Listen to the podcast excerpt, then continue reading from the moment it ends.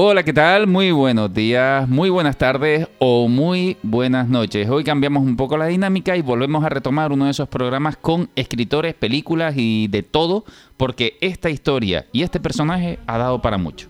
Si algunos ya lo han reconocido desde el inicio, esto es Peter Pan. Y tenemos a nuestros especialistas y una vez más a una invitada eh, que viene con nosotros para este tipo de programas concretamente, que además lo esperaba ella como agua de mayo poder quitarse este personaje de arriba, eh, que es Magnolia. Hola Magnolia, ¿qué tal? ¿Cómo estamos? Hola, muy buenos días, buenas tardes, buenas noches y quédense con nosotros y escuchen este podcast que va a ser una gran aventura. Muy bien. Y Ainara, ¿qué tal? Hola, buenas tardes, buenos días, buenas noches, muy bien. Hoy sí te... Hoy, hoy, vamos, Peter Pan, psicóloga, ¿qué más quieres? Hoy te vamos a tener que callar la boca concretamente con, con el síndrome de Peter Pan, posiblemente. Eh, no lo creo, yo sé comedirme y... Bueno. que son bromas. Johnny, Johnny, que nos acompaña una pregunta. Una pregunta para empezar, Pregu- simplemente. pregunta, Vale. pregunta. ¿Te gusta Peter Pan? Me gusta Peter Pan, sí. Vale. Está bueno. Pero la obra, ¿te gusta Peter Pan? No Peter Pan en sí. No, no sabía, a ver, desconocía sinceramente que había una, una, una obra, o sea, un- había un cuento de eso. Había visto una película de Johnny Depp y tal, pero no, no exactamente, no sabía exactamente de que, que había un cuento, que, de qué iba realmente y, De- y- y de- cómo se transformó, ¿no? Venga ya, la de Johnny, viste, la de Disney sí o sí. No, me refiero a la, a la del escritor que salió en su momento. Ah, vale, vale, vale. Y, y bueno, está, estaba bien la película. Lo que pasa es que, claro, no indagué mucho, y pero bueno, fue cuando la primera vez que me di cuenta de que había algo más de Y la an- peli ah, de no, Disney. antes me, confe- me confesaste que habías leído el libro de Peter Pan, pero el de Disney. El de Disney, que pensaba que era original. Claro. Lo, que, lo, que, lo que decía, ¿no? Decir, Claro, a ti cuando te decían, viene un libro, te decías, claro, de, de- el, de, el de este. el original, todo la. Peter Pan, eh, Blancanieves, para mí todo parte de Disney. Pero porque era el consciente mío. Y qué guay sería Peter Pan animado por Ghibli. Con eso te digo todo. También, también. Bueno, eh, Ismael, ¿cómo no? Buenas, bueno, vamos a nunca jamás a ver qué sacamos de aquí en claro, ¿no? Vamos a ello, entonces. Eh, vamos a ver. Peter Pan, como bien estaba diciendo Johnny, viene de un libro, ¿no? Y viene de un autor concreto. Bueno, más Yo- concretamente una obra de teatro primero. Bueno, de una obra de teatro inicialmente. Y, y viene de, un- de unos ensayos también primero, ¿no? Que se cogen unos ensayos. De, de todas maneras, esto no lo va a contar Magnolia. Pero yo tengo una pregunta. ¿Qué pasa con los escritores que siempre... O, o estamos buscando escritores chungis de los que hablar? O cuando hemos hablado de, de Mary Poppins, hemos hablado de Alicia en el País de las Maravillas. Y ahora vamos a hablar de Peter Pan. ¿Qué pasa? ¿Que todos esconden algo siniestro? ¿Lo buscamos o es que sucede así? Es no, que yo no... ahí ya te voy a decirte como te dije la última vez. Eso depende de cómo quieras mirarlo, ¿eh? Sí, Yo ¿no? mirando, investigando lo de, lo, de, lo de este hombre, él ya venía ya estropeado de casa. no hace falta que tenga que tener relación especial con los niños para, para ver algo sospechoso. Pero, como te digo, eso es sospechoso según cómo quieras mirarlo. Bueno, la- la- lo cierto es que cuando hablamos de Mary Poppins, fue inevitable hablar de que la escritora de Mary Poppins tenía una vida controvertida. Sí, pero peor fue el otro, el, Jod- de- el sí. mago de Oz. El, el de Frank Brown, este fue Ya hablaremos Uf. también. El mago de Oz. el del mago de Oz, sí, hablamos de él ya. No, Sí. hablamos de él, no, sí. no, nosotros hablamos de, de Lewis. Ah, Carlos, el. Lewis Carroll, ¿verdad? De Alicia. claro, es que el no- de Alicia, perdón. no, sí, no, sí. tranquilo, es que hablaremos de... El mago de Oz también, ¿no? claro, es que si, si además ya me lo lanzas con esa chicha, pues tenemos que cerrar Mm. autores críticos o algo Mm. así y, y ya terminar. Bueno, pues empezamos con Peter Pan. Magnolia, ¿quién es el autor de Peter Pan? Bueno, el autor se llama James Matthew Barry. Era dramaturgo, novelista y periodista. Nació en 1860 y murió en 1937. Eh, estudió, bueno, es escocés. Estudió em, en Edimburgo, en la Universidad de Edimburgo. Luego eh, vivió en Londres, donde también se ejerció su carrera de periodista y novelista. Y autor de teatro, que eso ya lo anundaremos más adelante. Eh, ¿De dónde viene la figura de Peter Pan? Bueno, tiene mucho que ver con su infancia. ¿Por qué? ¿Qué pasó en su infancia? Él era el penúltimo de 10 hermanos. Eh, y una vez un hermano suyo, que se llamaba David, estaba haciendo patinaje en el hielo y murió en un accidente. Tenía 13 años y Barry tenía 6 en ese momento. Eh, era como el favorito de su madre, Margaret O- Ogilvy, se llama algo así. Y entonces ella nunca se recuperó de la pérdida de su hermano. Y entonces mm, Barry eh, quería que ella le hiciera, bueno, que ella estuviera bien, llenar ese vacío de su hermano. Y se ponía la ropa de su hermano e imitaba incluso su silbido. Imitaba a su hermano David como si él estuviera ahí para que la madre pues estuviera mejor y tal. Y la madre no le hacía ningún caso si no estaba vestido como David. Y el padre además era muy ausente. O sea, tuvo una vida dura. ¿Qué- qué? Sí, Pero es muy la, sobre, sobre esa nota es lo de la madre. Cuando veía aparecer al chaval le decía, ay David, eres tú. Ah, no, Y solo dice, eres no tú". solo eres tú. Que eso para un niño agüita. Es muy duro, ¿verdad? Y bueno, incluso él eh, creció, eh, se hizo adulto obviamente, Bueno, no mucho, ¿eh? pero no mucho, exacto, eso vamos a hablar, porque no pasó el metro y medio de estatura. Se le diagnosticó enanismo psicosocial, que sí sé que es como un tipo de enanismo que está condicionado por, te- eh, por problemas psicológicos. Eh, Eh, Claro. Y bueno. Y aparte también él era, bueno, eso también se dirá más adelante, supongo. Él era muy amigo de Arthur Conan Doyle, el autor de, de Sherlock Holmes, y de Robert L. eh, Louis Stevenson, el de La Isla del Tesoro. Supongo que también de ahí vienen mucho las referencias a piratas y tal en la Isla de Nunca Jamás. Esto eh, parece un tu- poco turbulenta la infancia que está Sí. teniendo el muchacho, ¿no? Tener que ser su hermano. No te queda nada. espera, espera, espera. Que sigue. Aún hay más, sí, porque se casó con la actriz británica Sí. que se llamaba Ansel, sí. Mary Ansel, sí. Eh, y bueno, se dicen varias cosas. Se dice que ella se casó con él por su posición social, porque él era- venía de una familia acomodada. En problemas económicos no tenía problemas, solo tenía problemas de... Él venía de una familia sí, venía de una, familia- una familia, o sea, vivía bien, O sea, no vivía es- no bien es- económicamente, no, no tenía es la problemas. típica ¿no? familia pobre. Pobre, sí, no. lo típico que se, que se hizo muchas veces, ¿no? En la Ah, literatura vale. No, es que yo me lo no. estaba imaginando así, la típica No, no. cabaña medio hundida. Aristócrata, aristócrata escocés. Sí. eh, Él vivía, él vivía en una familia acomodada, entonces se dice que ella se casó con él por eso, pero también se dice que nunca se consumó el matrimonio. Y él se casó nunca- con ella por... Es porque quería una madre, eso es lo que sé. porque quería una madre, eh, porque bueno, su madre siempre estuvo ausente por el problema de, de haber perdido a su, a su hijo. Pero esta actriz en realidad lo que tuvo fue un amante, ¿no? Exacto, Y eso- a eso él- iban. Ah, vale, perdona, disculpa. Venga. Sí. Eso al final pica, no... Sí, No, se- que, no que hay que buscarlo obligado. Si Claro. no tienes en casa hay que ir fuera, ¿no? Claro, se, se divorció a los pocos años eh, y se dice que su amante era su abogado, el abogado de, El abogado divorcio. de la casa, Además. por lo visto, ¿no? Y claro, Barry pedía que no se hablara de este hecho porque, bueno, hacía mucho daño a él personalmente. Pero ya sabes cómo es la, la Ah, sociedad claro. inglesa y el, el chisme, ¿no? El chisme en Inglaterra Se es le muy pidió a, lo- a los medios y demás, pero está claro que hay Sí. El salseo, el salseo. Sí. Telecinco, Telecinco. Eso, eso nunca ha cambiado, ¿no? No, no, ahora. no, no. Es que también lo de tener un abogado de la familia a mí me suena a que eso iba a caer sí o sí, ¿no? El, el- No creo, sino si tú te casas con alguien y por mucho que sea por interés, llega un momento en que se hace insostenible porque si no hay complicidad, Claro. Eso no va a cuajar nunca. Y si encima él no quiere ir más allá, sino quiere sustituir una madre que no lo quería por alguien que hiciera el papel de madre, pues está claro que eso no iba a ir muy lejos. Yo tengo una pregunta. ¿Había hecho algún escrito ya? ¿Hasta aquí? Estamos llegando hasta que él se casa y todo esto. ¿Ya había hecho algún ensayito, alguna cosa? Ahí escribió varias novelas, lo de un personaje que se llama Bobby, me parece, ¿no? Bobby o Timmy, algo así era. Sentimental Tommy Sí, era lo que había escrito. Y en la sí. tercera novela aparece Peter Pan. Ya En su lo, tercera. ya lo representa, hace un esbozo ahí de Sí, Peter Pan. cuando empieza a aparecer en el pajarillo blanco. Ahí la tercera. Sí, ahí es cuando, bueno, trata de un militar que tiene una relación con, una, con un niño que se llama David, de amistad. Y este militar pues le va contando historias, le cuida y demás. Trata de eso. Y ahí es donde aparece Peter Pan por primera vez, aunque no es la primera novela de Peter Pan propiamente dicha. No entiendo eso. Si, si me lo explicas mejor, porque... Sí, claro, la, la no- porque la novela, ahí los protagonistas son David y el militar este. Y aparece. Peter Pan, Y pero aparece no- Peter Pan a través de lo, de lo que te cuenta el militar, de lo, de lo que le cuenta al niño. Ah, que son historias de Peter Sí, Pan que que, le cuenta, cuenta, vale, no que aparezca. Vale, vale, vale, ahora sí te entendí. La vale. primera novela de Peter Pan es Peter Pan en los jardines de Kensington.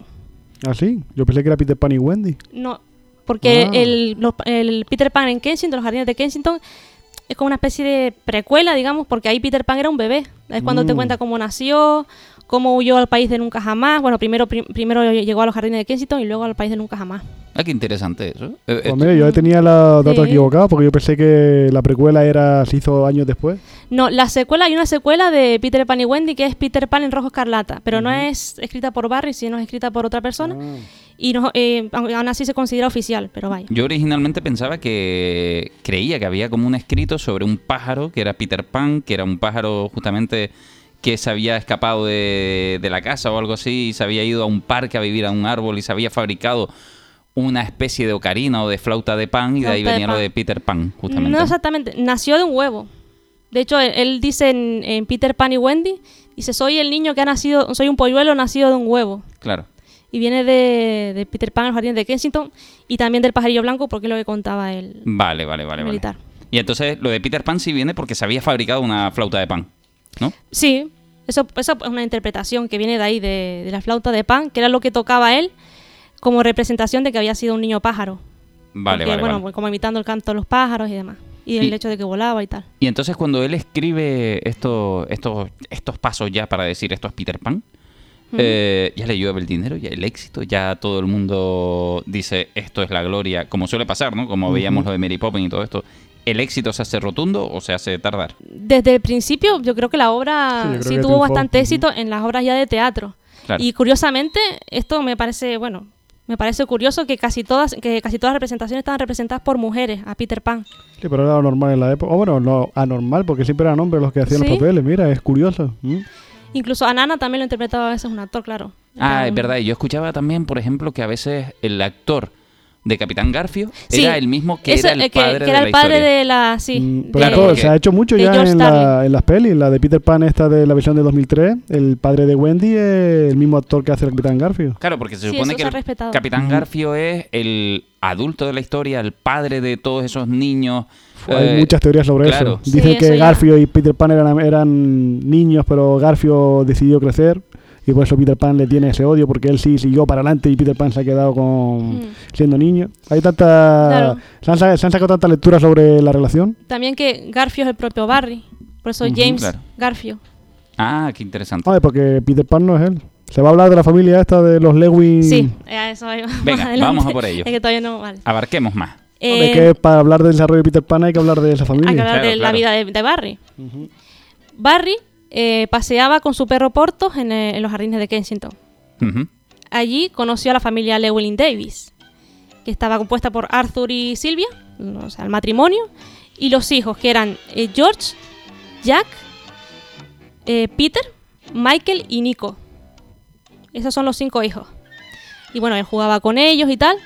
Y bueno, de ahí viene la idea de, de Peter Pan y los niños. Tal. Está Peter Pan, está Michael también, que era el bebé en la película de Disney, también lo recuerda.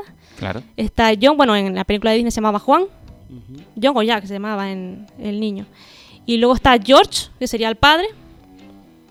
Y la madre. Vale. Que la madre se llamaba Mary, que es como su mujer.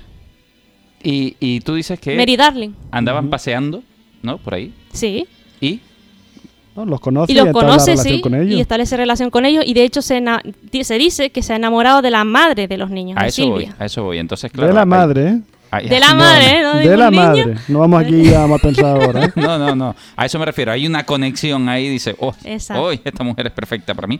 Que Sí. es la que va a representar a... a- Bueno. en, en los libros, ¿esa madre va a hacer alguna representación o no?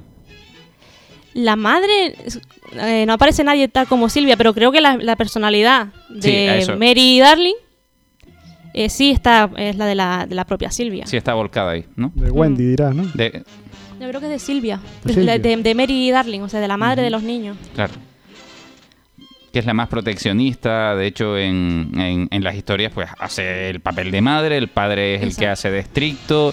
El padre, fíjate, el padre en el, en la pe- en el libro de, de- al menos de, de Barry, aparece como un pelele, casi como un pelele. Como, Como secundario. No, no, no se Sí, como incluso caso. estúpido. Sí. Aparece en el libro, sí. Ay, los celos. Y yo supongo que eso tiene que ver con el hecho de que su padre era ausente, el padre de Barry. Ah, claro. Vale. Tiene sentido, tiene sentido. Como que ahí no mandaba en, nada. Realmente la que tenía ahí en los pantalones casi que era la madre. Entonces, eh, él empieza a coger estas inspiraciones a estos personajes, ¿no? Mm. Se empieza a inspirar en ellos y empieza a, a- a darle forma a todo este mundillo de Peter Pan. Sí. Eh, más adelante también vamos a hablar de un poco de, de las muertes, ¿no? que, más le, que más le llegaron a, a Barry. Que fue primero la de George en la Primera Guerra Mundial, porque él se alistó en la guerra. Y luego la de Michael, que se ahogó en un río y se dice que fue por un, un suicidio, Un pacto suicida. un pacto suicida, porque tenía un amante hombre, o sea, porque era homosexual. Ah, amigo. Y estas dos muertes afectan mucho a, a Barry. Eh, más adelante se muere, bueno, Peter se suicida a los Ujú. 63 años ya después de muerto Barry. Y esto es curioso, pero podríamos pensar que, que Barry quería, el que más quería era Peter, ¿no? Porque era el protagonista de su historia, pero realmente el que más quería, se dice, era a Michael. Curioso. Yo lo que vi que a George era con quien más se carteaba. Sí, con Michael y con, y con George, Ujú. pero Michael realmente fue como el punto de... Sobre todo con Joe, el pobre, viviendo la guerra, que en una de Sí. las cartas se lo dice, dice, esto no es como yo pensaba. Sí, porque la- la- el tema de la guerra se veía como una como algo gloria, ¿no? honorable. La Primera Guerra Como algo Mundial fue honorable. terrible. Y ahora ves que es solo muerte y destrucción. Es que, claro, para listar a la gente lo que te tiene que vender es lo épico. Mm. no, Sí. no la realidad. Eso, eso es así, ¿no? Y lo del testamento de la madre lo tienes ahí. Lo del testamento, sí, eso es curioso Son muy también. curiosos. ¿no? Eso es curioso porque eh, se dice que eh, James eh, Barry modificó el testamento para aparecer él como el, como el que custodia a los niños, como el que tiene la custodia de los niños. Ajá. Porque en realidad iba para Jenny, que era la niñera, La creo. hermana de la la hermana, niñera. sí. Y claro, Jenny, Jimmy, como lo llamaban. Y entonces era fácil de falsificar. Ah, entiendo. Y Por entonces, ahí, ahí también viene la mala lengua de que. Sí. Ay, ¿por qué? ¿No? Pero también se dice que es una mala interpretación Claro, porque igual como estaba escrito a mano, pues estaba mal escrito, ¿sabes? Que estaba escrito que parece que parecía que parecía Jimmy. pero consiguió su objetivo, supuestamente, si Sí. fuera ese. Sí, sí. Y él se hace entonces cargo de... Ujú, De los niños. Vale, Bueno, vale. eso creo que en la película de la de Johnny Depp habla por encima, no Sí. profundizan. Descubriendo nunca más. No profundiza en la historia porque hay dos de los hermanos que no aparecen, pero sí ves la relación que tiene No personajes Nico, de. creo. Mm, No aparece la relación de Barry con, con Silvia, que aquí la actúa Kate Winslet, creo que era. Sí, y Johnny Depp era, era Barry. Mm. Bueno, continuamos entonces a ver cómo nos acercamos a la obra final. No, pues la hora final es que Peter Pan, eh, con quien más se hace la, el diseño fue con Nico, me parece, porque creo que la estatua que iban a colgar en los jardines de Kensington era el de... Quería que se asemejara a Sí. Nico, pero ¿qué pasa? Que el, escultor puso otro modelo y, Y se- Barry se- se enfadó porque dice que allí, como era, perdió el lado demonio de, De, de ese- Peter. Sí, ese Mm, lado la- demonio. ese lado pillín, digamos. Y con esa relación de los hermanos, pues lleva a cabo la de la obra de teatro de Peter Pan. Porque Peter Pan no es especialmente, aunque tú nos has dicho que el de Disney no está mal, tiene cosas. En realidad Peter Pan Sí. tiene un lado un poquito más oscurito del que podemos ver nosotros en general. Para definirlo así brevemente, el de Disney yo creo que es más bien un niño travieso. Y punto, ya está. Y el de Barry pues más lo puedes poner lo puedes coger más rabia, le puedes coger más inquina, es más vanidoso, es egocéntrico, es más egoísta. Bueno, vamos, si, si te parece bien, a no ser que nos quieras todavía decir todavía más cositas del escritor y demás, me gustaría eh, ir hablando un poquito también del personaje, de los cambios que tiene, lo que es el propio Peter Pan, Mm. si hablamos de novela, de, de- de cómo se concibe originalmente, al que todos tenemos, al- todos tenemos en el colectivo, ¿no? Metido en nuestra cabeza con, con Disney. ¿Qué grandes diferencias podemos encontrar entre unos y otros? Entre el de la novela y entre el de Disney. Sí, quiere decir, eh, el de Disney siempre parece que, que tiene un algo, tiene una sonrisilla, Sí, tiene pícara. ese, sí, ese rollo picarón. Además vemos que tiene un toquito un poquito egoísta a veces, o, o- o casi todo el rato en ¿Es un realidad. niño? Sí. Es un niño, claro. Eh, y tiene como cierto aprecio por los niños, también parece que tiene aprecio a Wendy, Hmm. pero en realidad no, él no se aprecia mucho más que a sí mismo, ¿no? O da esa sensación. Sí, el, el de Disney, pues como te dije antes, era es más bien como travieso y ya está. Y se lleva a Wendy, lo que se dice en la película de Disney es que se la lleva pues para que no crezca porque Wendy no quiere crecer. Claro. Pero en el libro se la lleva porque necesita una madre, otra vez, el tema de la madre, para que sea una madre de los niños perdidos. Eh, ¿Qué más se puede decir? Bueno, eh, en el libro vestía con hojas, así se enfatiza un poco también la idea de que, bueno, igual por eso le pusieron orejas de elfo y tal en, el, en la película. De que es un niño como del bosque, ¿no? Sí, como si fuera un niño del bosque. Y bueno, Claro. Y ahí todavía más cuando Miyamoto y compañía crearon Zel- Zelda. Ah, claro, claro, claro. eh, Eso es un pedazo de spoiler porque después hablamos... si no- Hablamos un poquito de ah, eso. vamos a hablar de la conexión que hay entre Zelda y Peter Pan. Sí, que hay bastante. Y una cosa que vi de la novela es que también se puede tomar una lectura sobre Peter Pan como que es el que se lleva el alma de los niños que Ah. mueren hacia nunca jamás, que en ese caso sería la representación del cielo. Es que eso voy, por ejemplo. Es no- una, digamos, una lectura que se le puede allá. sacar a la, a la novela. Una Al- lectura directa, porque es así. literal, no, no es que sea una interpretación, sino que es así. Sí. Hombre, no lo van a... Es una interpretación porque no te van a decir esto es el cielo. No, eh, no, el cielo no, pero me refiero que en Disney nos encontramos a los niños perdidos, que nos dicen que son los niños abandonados, los que se han quedado solos y no sé qué. Y en el libro que nos encontramos, En el- sí, lo que se dice exactamente es que los niños perdidos o sea, llegaron al, al país de nunca jamás porque cuando estaban en el carrito, mientras las, las niñeras no miraban, ellos se escaparon. Ellos Claro. se cayeron del carrito y llegaron al país de nunca jamás, como que son niños abandonados. Abandonados, aparte, no tanto como muertos, pero supongo que muertos es una idea demasiado fuerte como para Claro. incluirlo en un libro infantil. entonces la, la idea es que eran abandonados de la vida y entonces Sí. él los rescataba para ese mundo especial, ¿no? En Sí. ese- vale, vale, entiendo. Una cosa también ahora me acabo de recordar, el personaje de Wendy también está inspirado en una niña eh, que murió a los 5 años que se llamaba Margaret eh, Henley. Y es una inspiración para hacer a Wendy. Sí, que la, el, el nombre. Lo decía porque ella era amiga de Barry, ¿no? Entonces decía en inglés friendly, ¿no? Que es como amistoso. Eh, Barry es friendly, Jimmy, Jimmy es friendly. Y como no podía, podía, podía pronunciar la R, decía Wendy, Wendy. Claro. Entonces de ahí viene lo de Wendy. Y, y Barry, amigo de los niños. parece que hay una conexión entre extraña, ¿no? Entre la muerte ese del hermano que no se acepta, que desaparece, y él le da como un mundo en el que existir, ¿no? Donde los niños muertos o desaparecidos tienen un sitio donde estar, que en este caso Sí. es Peter Pan el que los rescata y se los lleva a, claro. a ese- ¿Y a qué te recuerda eso? A David. A David, correcto. Parece que todo lleva a lo mismo, ¿no? Lo raro es que no llamara a David Pan. Eso es curioso, le llamara a Peter. Claro, Sí. Igual es que no rimaba, ¿no? No encontró una simbología para poner para poder poner a David Yo y un apellido que- que... sea, digamos, así llamativo. Claro, y supongo que porque David ya aparecía en el pajarillo blanco. Claro. Y entonces, pues, para inventarse otro personaje, Peter Pan, que venía de, de toda esa mitología. Bueno, y entonces, eh, ya tenemos todo, todo un poquito este, este mundillo hilado. Eh, Peter Pan, ya saben ustedes cómo es la historia, sí que es ese mundo al que vas porque ya no quiere seguir creciendo, como Mm. habíamos visto. Es un mundo un tanto alocado que lo encontramos bastante blandito en el sentido de que una vez estamos en ese mundo hay conflictos, pero los conflictos no son mortales, quiere decir, nos estamos riendo siempre de los piratas. Riendo, Mm, les hacemos trastadas como niño travieso o niño travieso oscuro.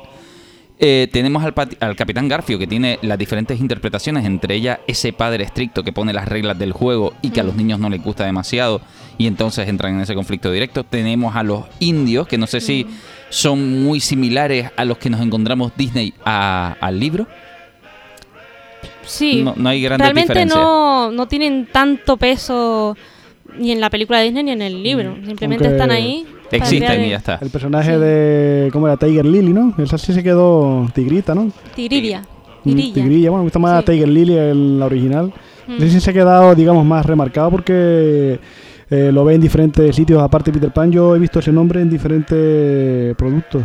Así que debe ser que en Inglaterra, por lo menos, ese personaje sí habrá calado, sí habrá calado hondo. Y Campanilla es ese personaje también siniestrillo, celoso y demás. Sí, eh, bueno, eh, ahora se diría que en la obra de Peter Pan no había sororidad ninguna entre mujeres, ¿no? Porque, porque Campanilla era como muy celosa de, de Wendy. Pero lo que realmente pasaba, bueno, es que las hadas, lo que se decía en el libro, es que solo pueden, solo les cabe un sentimiento a la vez. Ah, qué interesante. Entonces, si por ejemplo sienten envidia o celos, no pueden gestionarlo. claro. Lo sienten y ya está, y reaccionan, y ya no hay tu tía. Entonces, por eso. Pues son tan pequeños que solo les cabe un sentimiento. Está guay, está guay la historia, ¿eh?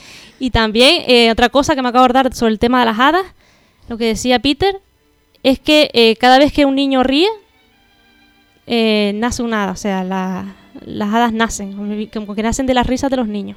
También una idea bonita también de... Bueno, pues ya tenemos un poquito Sí. la comparativa entre unas y otras. Y claro, esto ha dado para mucho. Aparte del universo que se ha creado, que Disney pues elaboró una buena música, una buena película, nos acompañó a todos. eh, tenemos también similitudes, tenemos la flautilla, que no sé si es de pan, la ocarina, esa que Sí, también está la tocando. flauta de pan. La, la flauta de pan que está tocando también todo el rato eh, eh, Peter Pan. Y además hay un síndrome con este nombre. hay, hay personajes como por ejemplo el que el más venido a la cabeza para todo el mundo yo creo que es el de Michael Jackson, ¿no? Personajes que tienen directamente el síndrome de Peter Pan. Pero, ¿qué carajo es eso del síndrome de Peter Pan, Ainara? Bueno, pues el síndrome de Peter Pan eh, nace de una publicación de 1983 ¿vale? Del 83, eh, recientemente más o menos. Sí, sí, no, 35 no, De un libro que escribió Dan Keeley que se llama El síndrome de Peter Pan, los hombres que nunca crecieron. Es un síndrome, no es un trastorno. Yo explico lo que es un síndrome. Un síndrome es un conjunto de características de personalidad, ¿vale? No es un trastorno, no existe un manual de diagnóstico. No te pueden diagnosticar como un enfermo mental si tienes el síndrome de Peter Pan. Claro. ¿Vale? Eso es importante que la gente lo sepa. Eh, las características de ese conjunto de personalidad pues son la inmadurez, el narcisismo, la irresponsabilidad, la rebeldía, la dependencia emocional, la negación al envejecimiento. Hombre, no, no suena positivo nada de eso de todas maneras. no ¿eh? es positivo, No, pero... No, no es buen rollo. No. No, no es buen rollo, pero es lo que es. Es como estar más allá de las leyes sociales y la norma. Pero ¿por qué se dan esas características de personalidad? ¿Por qué se dan esas características de, de la personalidad? Porque es una coraza de protección. Ajá. De protección de la persona de su inseguridad y su miedo a no ser aceptado. ¿Vale? O a no ser querido. claro. Y con una baja tolerancia a la frustración. Eh, ¿vale? te- eh, Como los niños. El, el- el tema millennial y todo esto, no, no sé si... si- Uf, yo me pierdo ahí, Tene. ¿Sí? Con ¿Tú- los millennials. Con los millennials, eh, es que yo creo hay una descripción similar por ahí, ¿eh? Entre, ¿Crees que tú, los millennials tienen síndrome de Peter Pan? No, no, Tendremos no. que invitar un, yo, millennial. yo, yo, no, yo no lo creo. Pero vamos a ver, eso de Millennial también está, mm, Eh, yo lo sé está que muy está, cogido está- porque está mitificado, de hecho. yo tendría que decir que yo soy Millennial. Yo también. Pues tú Pero lo eres yo también. Yo por, también. por eso mismo, es la generación, ¿cómo era? La cen- el, los Centennial, que son los que na- han nacido después del año 2000. Ahí es donde están esas Ah. cosas que tú Ah, dices. Ese grupo de amigos, que ese grupo de gente son los Centennial, Pero porque que no- los Millennial son los que han nacido a partir del 81 hasta el 98, me parece, o así. Pero pues que- nosotros somos a- a- millennials. a ver, Yo soy Claro, millennial. pero claro, si dice Millennial a la millennial. gente eh, joven. Pero ya eh, nosotros, queramos o no, tenemos una edad. Claro, claro. Sí, sí, Aunque ese síndrome de Peter Pan esté ahora en el acervo cultural, porque ¿quién no tendrá ahora alguna característica de ese- de ese síndrome? Claro. Está claro Claro. que los centennials sí pueden acoger muchas de esas cosas, pero ¿eso se hace uno solo o es el, es el, el, el contorno lo que te lleva El contexto, síndrome? dices tú. No, el contorno. ¿A el ambiente, el el ambiente, contorno, el el ambiente? ambiente. Es lo que te lleva a tener ese síndrome. Bueno, pues los Centennial, que o los no, por eso la pregunta es, ¿es el contorno o sale de uno mismo? Es A que, ver, es que es dicen que, que- los Centennial, Millennial, Centennial, mal hablado Millennial, justamente, eh, dicen que no gestionan bien las frustraciones, Sí. que no se hacen bien con las responsabilidades. to- Pero to- todo viene de la educación que has Por eso esa es la recibido. Entonces todo viene de la educación que has recibido, ¿vale? Que puede haber características tuyas propias, ¿vale? De inseguridad o de ese miedo a no, a no ser aceptado o no ser querido. Un fracaso también. Sí, claro, el fracaso también, porque no estamos acostumbrados a fracasar, no lo vemos como algo natural el fracaso, sino lo vemos como, oh Dios mío, he fracasado. Entonces, claro, mm, este síndrome eh, es malo, es bueno, depende. Es decir, solo si te perjudica. Los- los- cuando estaba preparando, cuando estaba preparando con Tene eh, el síndrome de Peter Pan, porque todo esto es- ha sido preparado, no tengo todos esos datos en la cabeza, llegamos a la siguiente conclusión, ¿no? Eh, hay cosas positivas del síndrome de Peter Pan, que es estar en conexión con tu niño interior. El ver la vida mm, con esa inocencia, con esa positividad, con esa ilusión, con esa imaginación que tiene un niño. Pero siempre y cuando aceptes los problemas y la frustración de forma madura. Es decir, Y no mm, entra en conflicto eso. no, No, ¿por puedes- qué? porque soy payasa de hospital y lo sé. Claro, eh, es, verdad que tú eres una clown. Claro, Sí, pero no es lo mismo actuar frente a alguien. Pero yo no actúo, yo soy. No vamos a hablar del payasismo de hospital porque eso sería abrir Eh, otra otro melón, correcto. Pero lo que te quiero decir, Isma, es, a ver, hay aspectos tuyos. Ya te llama Isma, ¿eh? Ismael, perdón, perdón, No, no, no. Ismael, he dicho No, no, Ismael. Isma, Isma, Isma, pega bien. Doctor Ismael, aquí todos somos Doctor. doctores. Ya está. Hola, John. Especialistas, somos especialistas. Bueno, entonces, Lo que quería decir es que hay aspectos positivos de tu niñez que seguro que tú guardas al ver una película y emocionarte. O... No sé, no sé. Seguro que sí, que sé positivo, seguro que sí. Pero bueno, eso no es con, no, no es con una contradisposición, ¿vale? No, no es contradictorio ser inocente en algunas cosas y maduro en otras. ¿Cómo se trata el síndrome de Peter Pan? Pues hay que conseguir responsabilidad, es decir, la habilidad de responder por y para ti mismo y equilibrio. Tú no puedes... Poder puede, Michael Jackson pudo. Hasta que se murió, él fue un niño. Nunca creció o no quiso crecer. Pero es súper importante, dime Isma. No, no, Michael Jackson tuvo muchas cosas chungas como para decir si no creció o no. Creció a base de hostia, nunca mejor dicho. Correcto, es Mm. que eh, el estar trabajando desde muy pequeñito, desde los 5 Ay, años, con, paliza del padre. con palizas del padre, pues claro, ha hecho que, que, ese, que ese personaje o esa persona haya tenido una vida como la que tuvo, ¿no? Pero bueno, que eh, todo se puede reconducir pues con una asunción de la realidad y con responsabilidad. ¿Cuál es el problema del síndrome de Peter Pan? Pues que los síntomas, es decir, em, los indicadores que nos dicen que eso no va bien, es la ansiedad, la crisis, la crisis existencial y la depresión. ¿Por qué? Porque tú vas creciendo, pero no vas madurando. Entonces llega un punto en que estás con una irrealidad, ¿vale? Que te sientes vacío, que te sientes irrealizado. Y una de las bases nuestras del ser humano, de las personitas, es sentirnos realizados. Entonces, Oye, a ver Eso- si voy a tener yo ese síndrome. Es que eso es- conlleva dolor. Es decir, si nos sentimos irrealizados, eso duele. Mira, tú igual tengo él si no lo sé. de- igual lo tenías, ¿no? Y no- No, por eso. Eh, esto, esto Esto es así por encima del síndrome de Peter Pan, ¿vale? lo, lo hemos hablado alguna vez, lo de quizás aceptar la mediocridad sería sensato. Porque, claro, una, una de las cosas que estamos hablando, y cuando digo mediocre no es el aspecto negativo de la palabra. Mediocridad significa, oye, que yo no voy a ser Cristiano Ronaldo. Y no pasa nada. Vivo la vida a nivel estándar. Y no pasa nada, ¿no? Que Sí, en la definición de que se queda a medio camino. Efectivamente, a medio camino y en el que aceptamos nuestra vida tal cual es, porque si siempre tienes una búsqueda constante y no sé qué, pero de, de todas maneras todo esto es... Nosotros tenemos fortalezas y limitaciones. Tenemos que ser conscientes de nuestras fortalezas y nuestras limitaciones y, y vivirlas y aceptarlas y ser nosotros mismos. Ya y, está. y aceptar que la limitación fácil, no es un ¿no? techo. Chimpón. Qué fácil. Eh, no, no, ya está, ya. con eso. Ya está. Libro de autoayuda. Genial, hazte rica. Hasta aquí la purria psicológica. Hombre, es que si lo vemos, por ejemplo, volvemos y retomamos el caso, yo creo que el más famoso, ¿no? Que es el de Michael Jackson en concreto. Tan fácil no es porque si no...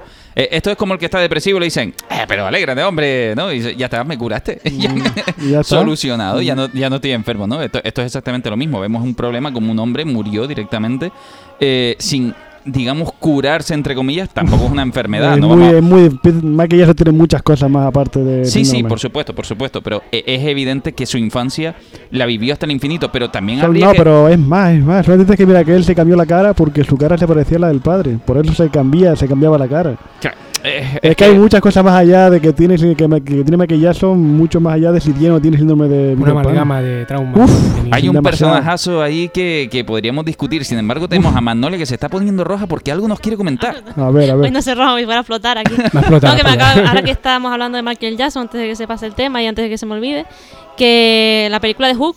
Sí. Mira, eh, eso lo iba a decir de yo. Steven. Spielberg. Pues mira, eh, Steven Spielberg había, había contactado con, Pete- con Michael Jackson para que hiciera de Peter Pan porque era buen amigo suyo. Y Michael Jackson al leer el guion se decepcionó ¿no? del personaje de Peter Pan porque se había olvidado de quién era. Saben que la película de Hook, en realidad, eh, Peter Pan es alguien que ha crecido ya. Claro. Entonces rechazó el papel. Eh, irónicamente, era cierto que era el Peter Pan perfecto, como decía Steven Spielberg. Claro, porque no había crecido. eh, O sea, quiere decir, mentalmente a lo mejor no había Mm. crecido, le encantaba o tenía el síndrome de Peter Pan, pero ya era una persona bastante adulta. Tenemos la película de Disney, tenemos Hook, tenemos un montón de obras en realidad. Y yo recomiendo recogido- la de Peter Pan del año 2003. 2003 en Estados Unidos, 2004 aquí en España. Porque visto lo visto, sí se parece mucho a la historia original de, de Barry. Porque ves un- la conexión que tiene Peter y Wendy en la película, aunque sean dos críos, porque no creo que sean muy mayores los dos, los dos actores, tenían una tensión, hay un rollito que, que era muy bueno, una química entre esos dos actores ¿Cuál es Pan, bastante la gran aventura? Sí, ¿Es Peter? Pan, la gran Sí. aventura. mm. Y además un, un actor de Peter Pan bastante bueno, de hecho. Sí, y el que hace de Garfield, que es el Jason Isaac, que sale en Harry Potter, que era el padre de, de Draco Malfoy, Mm. que hace del padre de Wendy y a la vez hace del Capitán Garfield. Nada, mira. Entonces Esa estamos- dicotomía siempre de que el Capitán Garfield siempre representa al padre de... o, el- o al adulto en este caso. ¿Les gustó a ustedes la película de Hook, ya que estamos en ella? Sí.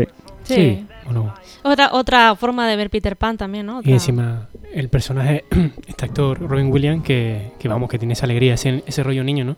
Hay una cosa, justamente lo que estaba diciendo Ainara, que mm, hablando un poco de esto, ¿no? De, de, de qué, qué es un síndrome, qué es una deficiencia. Yo creo que sí es verdad que el ser un poquito niño a veces es como un lujo, ¿no? Es decir, el poder comportarte como un niño eh, en un mundo de adultos, ¿no? Que es como que, ¿qué estás haciendo? Es como parece irracional, ¿no? Y parece que a lo mejor esta ra- ese eso- exceso de racionalidad en el mundo adulto también es un poco un poco de, de- de anormalidad, ¿no? De anormal.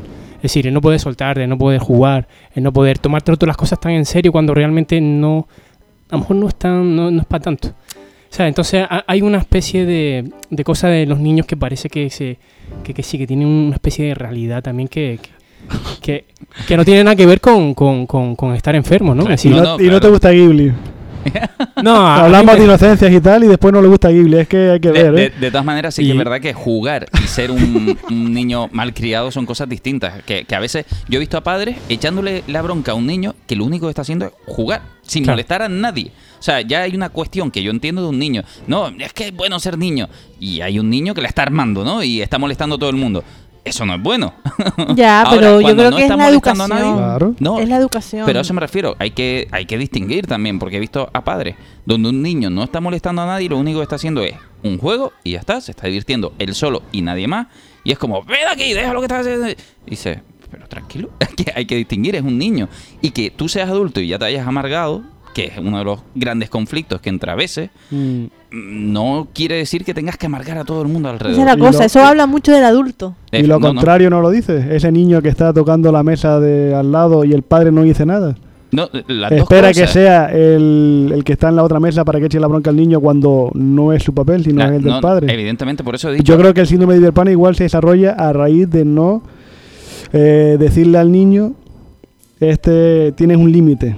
Tú no puedes, porque seas niño tampoco, armarla en tu sitio No, yo creo y que- no decir nada. Yo creo que eso que dice se, se da en los dos casos, ¿no? De hecho, ahora justamente lo que estaban diciendo, en, en la película de, de Ruin Williams, la de Hook, se ve que se está hablando del adulto, ¿no? De, de Peter Pan adulto.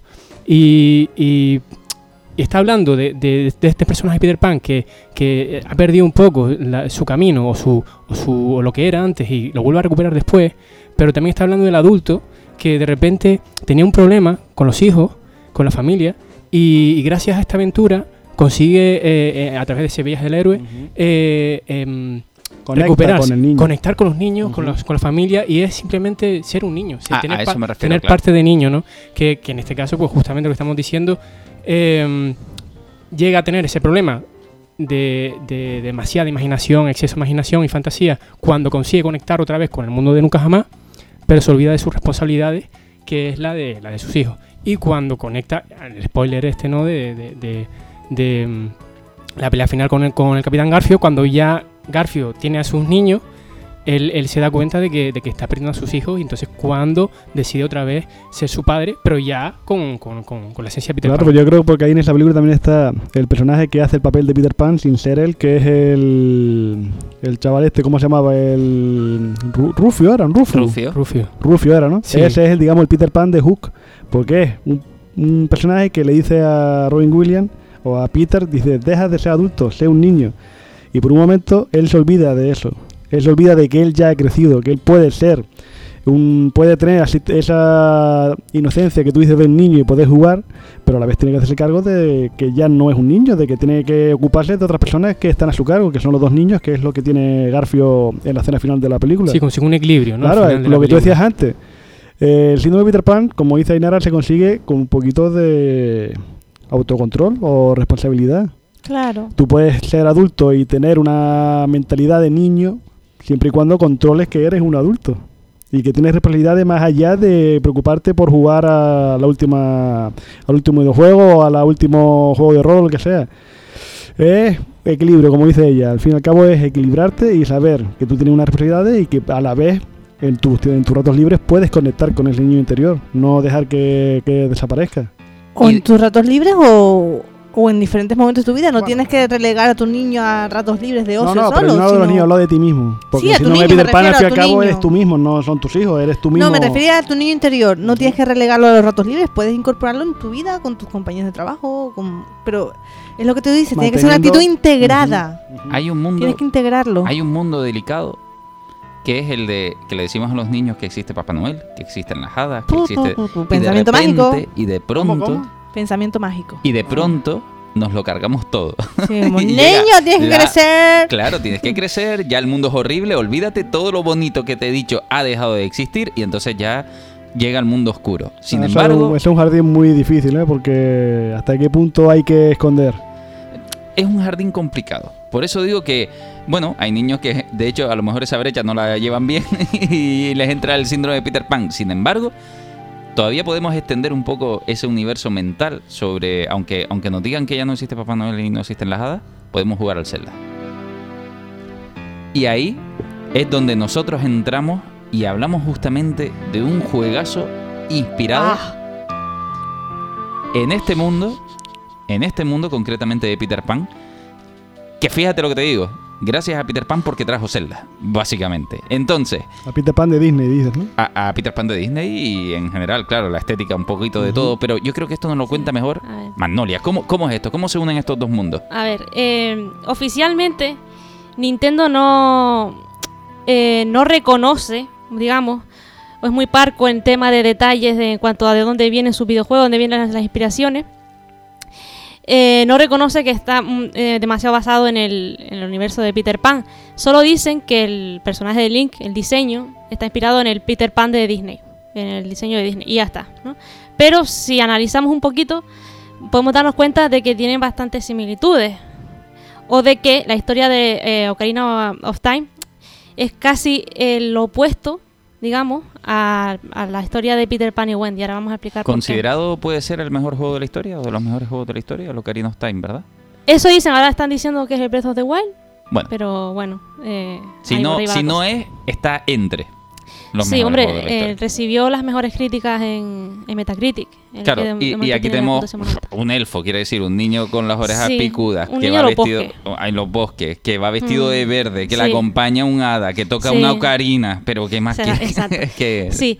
Eh, a ver, em, el tema de las hadas, ¿no? En Ocarina of Time, eh, en un Iwata pregunta, que es un, que es un programa que tiene Nintendo, en el que se van desgranando los, eh, lo que hay detrás de cada desarrollo de los, de los videojuegos y tal, que desarrollan, eh, se dice que las hadas realmente las pusieron ahí porque eh, en la Nintendo 64, cuando había un personaje en la lejanía, eh, no se podían cargar las texturas hasta que te acercaras mucho a ello. Entonces, eh, poner un hada a cada uno, pues era una manera de decir, ah, mira, hay un personaje a lo lejos, aunque no lo vea, ¿no? Porque Claro. todavía no han cargado las texturas. Sin embargo, lo que decíamos antes, ¿no? Que por cada niño, por cada niño que ríe, hay un hada. Entonces, esto se podría también eh, lo podríamos extrapolar al de Peter Pan y tal, que cada niño tiene un hada y que eh, el bosque Kokiri realmente es el país de nunca jamás. Y es que en Kokiri solo viven elfitos. Niños que no crecen. Niños y niñas que no han crecido, Exacto. que son chiquititos todos. Niños además. que no crecen. Entonces, ¿por qué decía yo que es lo, que es lo contrario a lo que quiere transmitir el país de nunca jamás? Porque el país, el- en el país de nunca jamás, o sea, perdón, en Peter Pan y Wendy, eh, We- eh, Peter va a visi- visitar a Wendy para que lo acompañe al país de nunca jamás para que no crezca. Claro. Pero Link huye del país de nunca jamás, o sea, al bosque Kokiri, para buscar a Wendy eh, fuera de él y crecer. Claro. Y la virtud en, el, en Ocarina of Time es crecer, realmente, Correcto. para convertirte en el héroe del tiempo. Y, y también tenemos, cuando lleguemos a Nunca Jamás, nos vamos a refugiar dentro de un árbol, que es la casa donde ellos viven y no sé qué. En este caso, cuando antes de salir, lo que nos vamos al árbol, justamente, que es el Eh. que nos habla y nos lanza la misión. Y primero tenemos que meternos dentro de él para que nos explique todo el tema. Quiere decir, sí que eh, el juego se va asimilando en sí en muchas Sí, cosas. y además el árbol muere, igual que en el país de nunca jamás de, de Barry. Correcto. Y, y, bueno, también cuentan más adelante que el origen de Peter Pan realmente él es un iliano y que su madre no murió. ¿no? Claro. Lo cuentan en el Ocarina of Time, pues también otra vez los temas de la madre ausente y demás. Entonces, yo creo que está bastante claro. Zelda y Peter Pan, no voy a decir que son lo mismo, pero sí es una inspiración directa que después Zelda ah, ha sabido construir su propio mundo a Sí. partir de esta inspiración. Su propio porque es muy, es muy propio, es muy original y, y simplemente lo que ha partido de base como diseño, como partes de la historia, ¿no? Pero ya todos los Zelda, cada uno, de hecho, va siendo bastante distinto. Y, y se, y se ha retroalimentado a sí mismo sin necesidad de mucho más, ¿no? Y de hecho, ¿hay, ¿hay alguno donde no hayan hadas, por ejemplo? De Zelda. De Zelda, donde no hayan sí. hadas. Sí, siempre hay un En hada. el propio, en, en el propio Breath of the Wild. No hay. No hay, ¿verdad? No hay hadas. No hay. Están las grandes hadas. Eso y, sí. y puedes capturar las hadas para que te den vida, ¿no? Para que cuando no tengas vida pues te puedan dar. Pero no hay na- ninguna que acompañe a Link, si es a lo que te refieres. Claro. Escuchándoles, chicos, es como la metáfora que estábamos utilizando del síndrome de Peter Pan, como si Zelda representase eso que estábamos hablando antes, ¿no? Ese crecimiento, donde ya no necesito nada, o un pepito grillo que me acompañe o que me dé vida y yo ya por mí mismo me puedo hacer cargo de mí mismo. De hecho, este juego, el Breath of the Wild, no hay hada, pero ya es Link grande. Que es a, a diferencia del Ocarina of Time, donde es Link chico, ¿no? Y puede sí, ser que eh, tenga esa... diría que es la de las historias más maduras, de, junto con Twilight Princess. Claro, porque eh, en el Ocarina of Time crecemos y decrecemos, eh, o sea, quiere decir, tenemos la capacidad de manipular el tiempo y hacernos adultos, en el resto no, en el resto ya directamente empezamos casi siempre ya prácticamente adultos, ¿no? O sea, el, el Ocarina of Time Eh, y su saga, quiere decir la- el resto de juegos que tengan que ver con este momento, somos Link de pequeño. Sí, o sea, bueno, se ha dividido la, la cronología en tres. Una está la era del Link adulto, luego está la era Link, Link niño, la de Link niño, eh, que parte a través de la de Ocarina of Time. Luego está Mayoras Mask también. Que por cierto, aquí en Mayoras Mask, eh, Navi se va, Navi no está. Claro. Pero viene otra hada, diferente. parece la canción de sí. Eh, y, pero viene otra hada, que está él. Bueno, y en Ocarina of. Time tenemos, Mm. por cierto, la curiosidad de que vamos superando eh, ciertos retos a través de la Ocarina, que tenemos que aprendernos una serie de canciones Sí. y no sé qué, que yo de hecho me inviciaba y yo me ponía a tocar ahí diferentes temas ahí. Sí, que de hecho yo llegué a, con- a tocar la canción de los Simpsons, la, la sintonía de los Simpsons con. Con el con mando la de Ocarina, Nintendo 64, ¿verdad? Y el Zelda, en esa de Zelda es la chica, ¿no? Sí, la, Sí. la Y princesa. al final, ¿qué queda? ¿Siempre se reinicia la historia? ¿Siempre hay que ir a rescatarla? ¿O A ver, aquí hay una historia es la princesa Es Peach? que es de- personalizado, ¿no? Aquí hay una historia muy personalizada. Ah. Para empezar, Sí. mucha gente, además, mucha gente. Eh, Zelda es un juego popular, ¿vale? Yo sé que hay gente que nos puede estar escuchando. Si tú no eres del mundo de los videojuegos, dirás, ¿pero qué carajo es eso del Zelda? Bueno, pues el Zelda es un videojuego simplemente épico donde tú coges a un protagonista y tienes que salvar a una princesa. Vale. ¿Y por qué carajo lo llamas Zelda si Zelda es la princesa del videojuego? Porque originalmente tú podías ponerle el nombre al protagonista. Sí. ¿Cómo? ¿El juego del juego Claro. de rol son así? Eh, claro, entonces al ponerte tu nombre, ¿qué nombre le ponemos al juego? Pues el nombre de la persona a la que tenemos que rescatar. Por eso la importancia de Zelda en este caso. Y es el nombre que, que- con el que se populariza, aunque ya por último se le reconoce como Link en general a todos los juegos. Ya no sí, tiene. yo creo que casi todo el mundo le pone el nombre de Link a... ¿Y la historia es continuada o cada, eh, o cada una se reinicia a sí misma? Nintendo es una campeona justificándose. Sí, a Entonces, ver. claro. Se reinicia. Eh, sí, a ver, yo siempre, desde pequeña, yo lo entendí como una leyenda, ¿no? Una leyenda como si se contaran distintas regiones de manera diferente. Eso es lo que yo entendía y lo que entendíamos mucha gente. De hecho, en la guía de oficial de Ocarina of Time, eh, dice eso, el, el- The Legend of Zelda es una leyenda, cada juego es independiente. Eso es lo que decía en la guía oficial ¿eh? de Sí. Ocarina of Time. Pero de repente, oye, pues podemos sacarle un poquito más de, de chicha al asunto, ¿no? ¿Y por qué no creamos una cronología, no? Eso Claro. es lo que yo creo. Y en el libro oficial de la historia de Irule, se llama eh, Irule Historia, apareció por primera vez la cronología oficial de Zelda, que es cuando eh, es donde han unido los juegos de manera que tengan como una línea de historia definida. Claro, yo cuando jugué Pero- a, a Ocarina of Time lo que entendí fue que el, el- el mundo tiene un trifor, ¿no? Eh, Mm, quiere la Trifuerza, sí. La Trifuerza y que eh, son como tres triángulos, además muy aborígenes, muy guanchistas, eh, digamos así. El- si ustedes han visto alguna vez los triángulos aborígenes que hacen de tres, prácticamente es el mismo. Sí.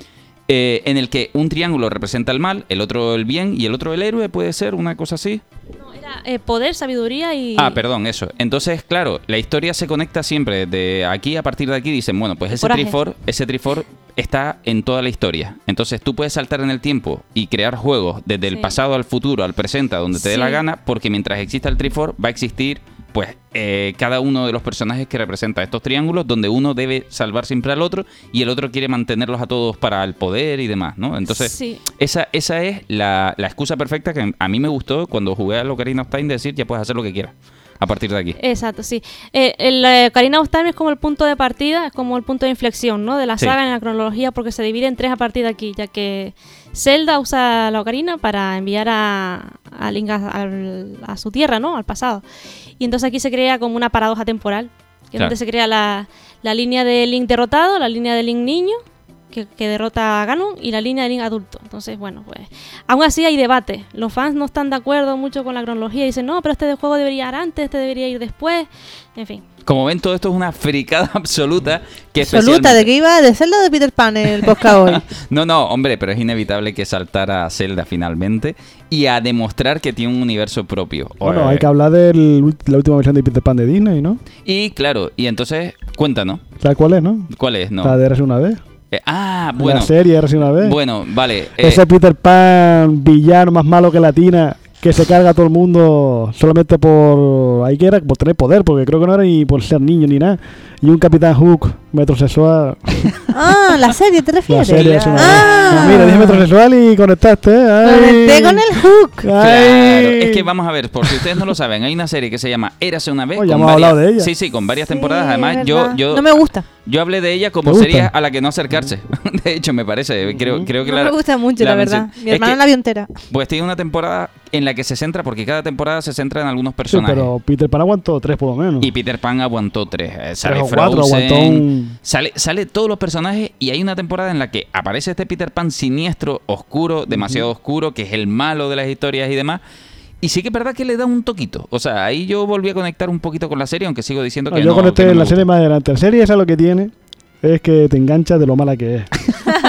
son de estas series que están hechas para que son las telenovelas americanas. Te enganchas viendo a ver los derroteros por donde van a tirar cada uno. A porque ver. la lógica no la va a buscar ahí en ningún lado. Es un poco sarnado, sí. No, no, coño, tampoco vamos a tirar tan, tan a lo fondo. Pero sí, ese Peter Pan malo está ahí y hay que hablar de él también, ya que este especial de ¿Te Peter Pan. gustó, ¿Te gustó ese Peter Pan o no te gustó ese Peter Pan? Ahí ese fue una- un tramo de la, de la serie que no la veía, la dejaba de fondo. Sí. Fue, me enganché a ella un par de temporadas más adelante, como dije, Es con otra forma de ¿eh? Frozen. Es otra Es que- forma de, de hombre, verlo. claro. Sí, acaba de ver la serie, pero bah, no me, no me dolió. No me dolió. A, a mí no me gustó porque especialmente, a, a ver, yo soy un amante del personaje de Peter Pan, concretamente. Pero el de Disney. gustó. El de Disney, el de Disney. ¿Esto es Disney? Sí, sí, pero el de Disney ya sabes que es la película de animación, no este Disney de por ahí. Eh, concretamente en esta serie consideré que traicionaba los propios valores un poco del Peter Pan, que a pesar de ser irresponsable y no sé qué, siempre me dio la sensación que los niños perdidos eran su familia, ¿no? Y a los que siempre iba a proteger. Y aquí eh, tiene un desprecio por ellos. Claro, y una utiliza. manera, claro, los utiliza de una manera... eh, decíamos que sí, que es verdad que el personaje es un poquito egoísta y no sé qué, pero siempre tenía ese vínculo con, con los niños perdidos. Aquí es capaz de traicionarlo todo. no, Entonces, traicionar, de asesinar a su propio hijo, al Claro. nieto, a quien haga falta, con tal de él no... Ahí es adulto en la serie, pero No, no, es niño. No, no, es niño. Es adulto, lo que pasa es que se vuelve niño por tener poder y Ah. lo hace vendiendo a su propio hijo. Y, y además un niño de no sé cuántos años, quiere decir, en realidad es Peter Pan, es un personaje clásico, de eso va la serie de Érase una vez, que los personajes pueden tener todos los años del mundo, y en este caso no era una excepción. La lógica ahí es más difícil que la de Zelda, creo yo. no, sí, a la hora de buscar ahí a ver cómo cuántos años tenía cuando pasó esto, uf, No, no, no, no, para mí no tiene lógica ninguna, de se hecho. podría decir que ese Peter Pan es un Peter Pan duro. Pan duro. Ay, Johnny, Bueno, yo, Johnny. yo creo que lo que acaba de decir Johnny es que nos vayamos. Eh, con... hay que estar, ya que está en todo lo alto, ¿no? Vamos a dejarlo ahí. Vamos a dejarlo Lo tenía sí. ahí, no sé, digo, a lo mejor tiene una lógica, también se le puede dar un giro. Johnny no va a venir más. Eh, pues nada, muchas gracias Ainara por haber estado con nosotros. No sé si quieres aportar algo más. No, nada más. Que mm, tengo que confesar que no me gusta mucho Peter Pan, la de Disney.